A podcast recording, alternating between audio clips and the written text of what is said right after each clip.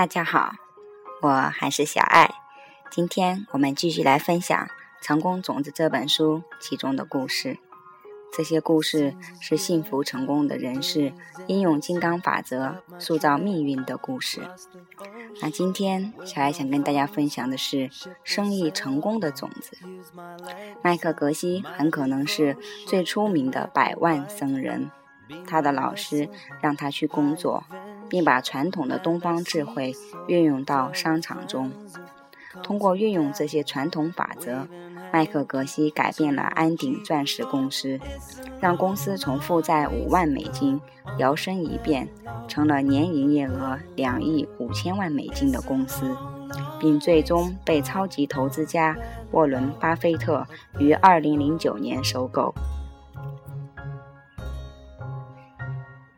在我们最先精选的这些故事里，人们分享了他们如何把从麦克格西以及金刚体系里所学的知识运用到生意的方方面面，从现金流到处理工作时的负面情绪等问题，都可在这里找到答案。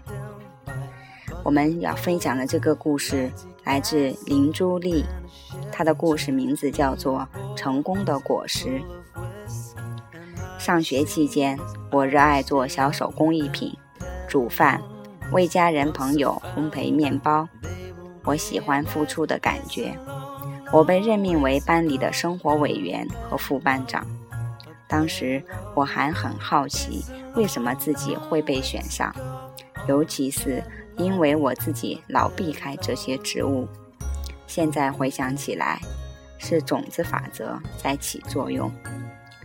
我在 N 级别考试时失败了，最后选择早离开学校，接着打了九年的工。我过得蛮开心，但是内心里一个声音让我创业，开蛋糕店。我对自己说：“既然我还年轻，为什么不试一试呢？”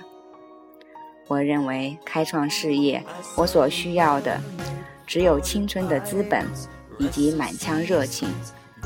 然而。回到现实，我情绪上经常波动很大，自己都想放弃了。我不停地问自己：为什么我还是苦苦挣扎，而没有真正成功？是因为不够卖力工作吗？我具备能力，但为什么我的运气却像坐山车一样起伏不定？我到底哪里做错了？当时我的脑海里都充斥着这些念头。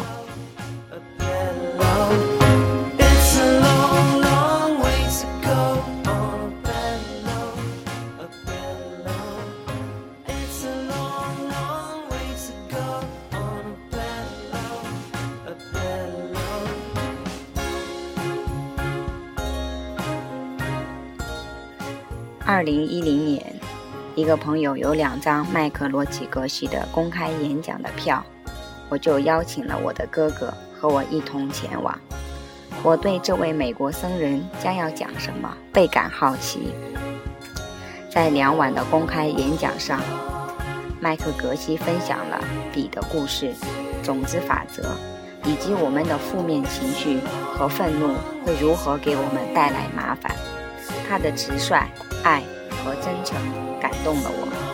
我记得他这样说道：“不管你想要什么，你必须先把它给其他人。”我从这一点上学到的是，如果我希望我的生意成功，我就必须先帮助其他人成功。我也得先无条件的且满心欢喜的这样做。当我回到家的时候，要做咖啡冥想。想一想，当我帮助其他人成功的时候，所创造的幸福。公开演讲之后，我深受鼓舞，之前所有的疑问都有了解答。以下是我从公开演讲上听到的，仍然记得的一些要点。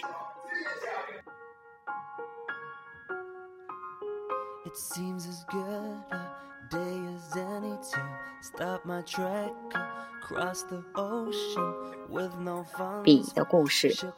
当你把一支笔给小狗看的时候，它看到的是磨牙玩具，而我们人类会说这是一支笔，并用它来写字。当人和狗都离开房间时，笔就不是笔了。这就是著名的空性。当你对一个情景或某个人有不同的观点的时候，对此的解读肯定是源自你。万有引力定律，种种子原则。一粒西瓜来自哪里？当然是西瓜籽。钱呢？来自钱的种子。一颗小小的种子可以长成一棵大大的树。如果你不种钱的种子，你是得不到钱的；如果种下种子，也肯定会得到。你一定要种种子，但不是随意的种。一定要做计划，并观察人们的需求。一旦你选择了帮助的对象，每天在你的意识里想想帮助这个人的不同方式。这会在你的意识里种下非常多的种子。一切听起来如此神奇、不可思议，且第一次要尝试非常困难。但是我感觉到，如果不加以尝试的话，我怎么知道这是否有效呢？所以我决定放手一试，开始了我种种子的工程。跟随格西老师的体系至今三年，我取得了一些有意思的结果。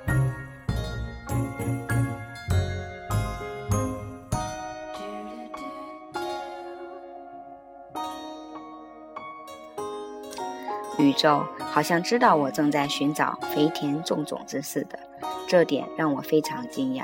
有一天，当我到达供应商的店面时，我听到他喃喃自语：“唉，我的员工得离开两个礼拜，没有合适的人选，我该怎么办？”未经思索，我告诉他，我可以帮助他。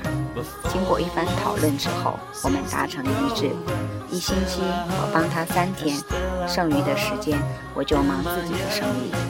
在那一刻，我真的感到很开心。回到家后，做了咖啡冥想，因为我帮助了我的供应商，更多的生意自动上门，真的很神奇。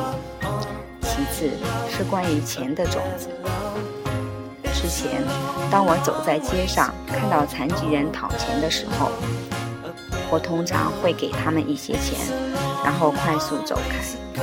当我学习了金刚法则之后，我改变了做法，我会看着他们的眼睛，接着给钱。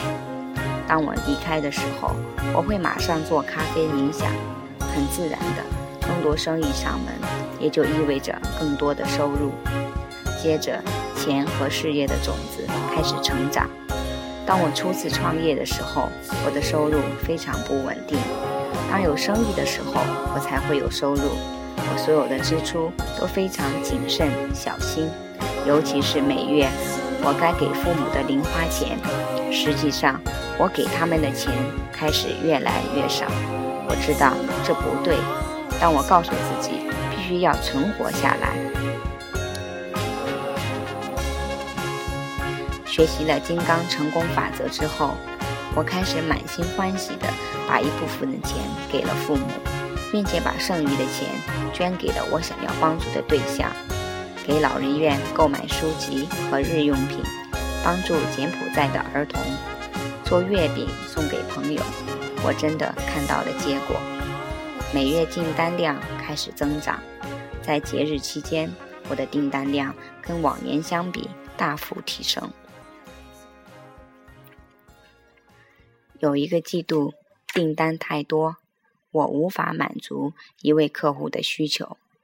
我把这个订单转给一位竞争对手，因为我真心的希望帮助这位客户去庆祝他的生日。甚至因为这个小小的举动，我的顾客开始把他的朋友介绍给我。大多数新加坡人都喜欢讨价还价，而现在关于这点，我非常小心。我希望尊重每一家公司的产品和服务的价值，且不希望做任何评价，因为我明白自己不想要的，就不要这样对待他人。一旦我改变了这个行为，我留意到我的顾客停止了讨价还价。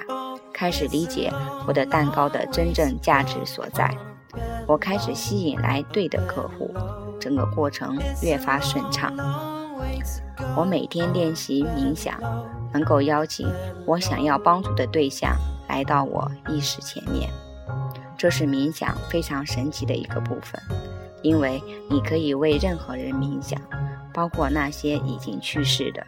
或者你再也见不到的人冥想，这个方法最有可能利益到双方，且会增加喜悦之情。我也利用冥想来帮助自己平缓情绪，让自己越发平静专注。如此一来，我能够轻轻松松完成复杂的蛋糕和糕点的烘焙过程。愤怒是一场灾难，它会让你衰老。并摧毁所有的好种子。每个人都会生气，但我已经通过练习尼姑玛瑜伽来慢慢改善我的脾气。当愤怒又要升起的时候，我会转移焦点，离开那个情境，深呼吸，并告诉自己不要生气。我意识到我的脾气改善了。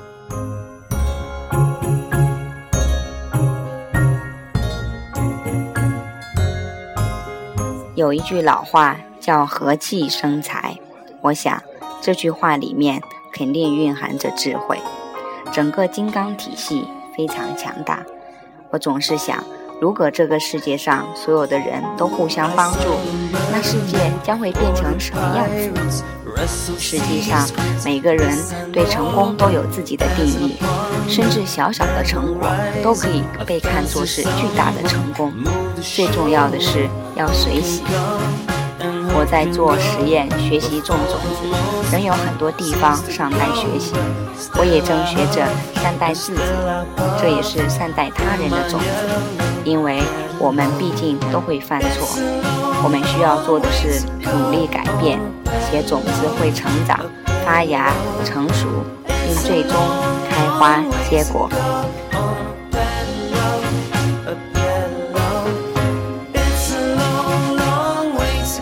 亲爱的朋友们，关于创业的故事就到这里了。我想把这个故事送给我们身边的、不在我们身边的所有的朋友。愿你们在创业的路上走得越来越顺。也希望你们能够在生活中去行动，去落实格西的金刚体系。还是那一句话，不管你想要什么，必须先把它给出去。今天的节目就到这里，感谢各位的收听，我们下次再见。